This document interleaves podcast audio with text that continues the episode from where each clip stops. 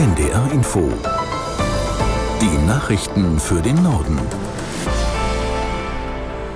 Um 18.30 Uhr mit Michael Hafke. In Wewelsfleet in Schleswig-Holstein haben die Bauarbeiten für die Stromtrasse Südlink begonnen. Die Leitung soll ab 2028 Strom nach Bayern und Baden-Württemberg transportieren. Aus der Nachrichtenredaktion Johannes Tran.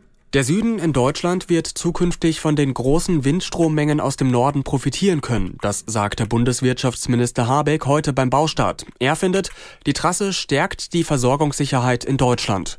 Tatsächlich ist Südlink ein Mammutprojekt, 700 Kilometer lang, rund 10 Milliarden Euro teuer, also eine Art Stromautobahn, um die vielen energiehungrigen Firmen in Bayern und Baden-Württemberg mit grüner Energie zu versorgen. Eigentlich sollte die Leitung schon fertig sein, aber der Bau verzögerte sich immer wieder wieder. Es gab Proteste von Bauern und Naturschützern, die befürchteten zum Beispiel, die Kabel könnten Schäden im Boden anrichten. Mit dem Baustart heute will die Bundesregierung ihrem Ziel einen Schritt näher kommen, nämlich 80 Prozent des verbrauchten Stroms in Deutschland sollen bis 2030 aus erneuerbaren Energien kommen. Im vergangenen Jahr war es noch weniger als die Hälfte. Dem schweren Erdbeben in Marokko steigt die Zahl der Todesopfer weiter. Die Behörden sprechen von 2500 Toten und nochmal so vielen Verletzten. Unterdessen haben andere Länder erste Hilfszahlungen auf den Weg gebracht. Frankreich will in einem ersten Schritt 5 Millionen Euro bereitstellen, die EU eine Million.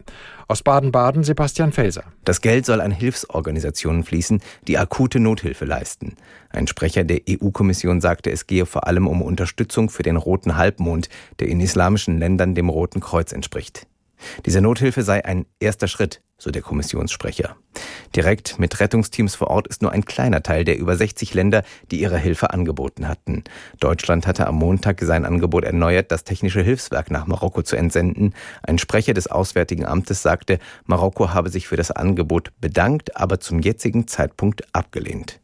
Da viele Straßen in der gebirgigen Katastrophenregion blockiert sind, haben alle Einsatzkräfte das Problem, dass sie kaum mit Rettungswagen oder schwerem Gerät zu den Opfern vordringen können.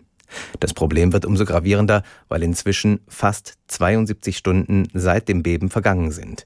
Erfahrungsgemäß sinken danach die Überlebenschancen verschütteter Opfer dramatisch ab. In Libyen sind bei schweren Überschwemmungen mindestens 150 Menschen ums Leben gekommen. Die Behörden befürchten hunderte weitere Tote. Bei dem Unwetter handelt es sich um die Ausläufer von Sturmtief Daniel, das vorher schon in Griechenland und der Türkei schwere Schäden angerichtet hatte.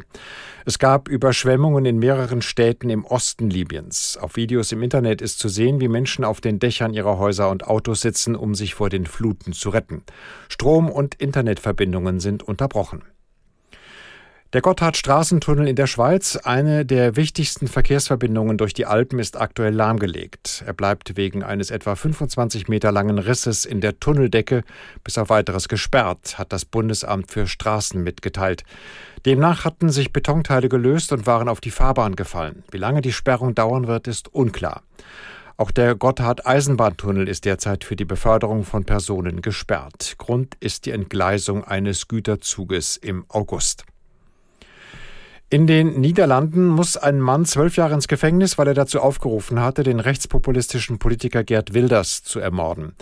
Ein Gericht in Den Haag verurteilte den 37-jährigen Pakistaner wegen versuchter Anstiftung zum Mord und der Bedrohung eines Politikers. Aus Den Haag, Ludger Katzmierzak. Der einstige Juniorennationalspieler hatte 2018 in einem Video umgerechnet 20.000 Euro für denjenigen ausgelobt, der Gerd Wilders tötet. Kurz zuvor hatte der niederländische Rechtspopulist einen Karikaturenwettbewerb über den Propheten Mohammed ausgeschrieben. Daraufhin war es in mehreren islamischen Ländern zu teilweise heftigen Protesten gekommen. Der 37-Jährige hatte nicht an dem Verfahren teilgenommen und befindet sich laut Medienberichten vermutlich in seiner Heimat Pakistan. Mit einer Auslieferung muss er nicht rechnen, weil es zwischen den Niederlanden und Pakistan kein entsprechendes Abkommen gibt. Das waren die Nachrichten.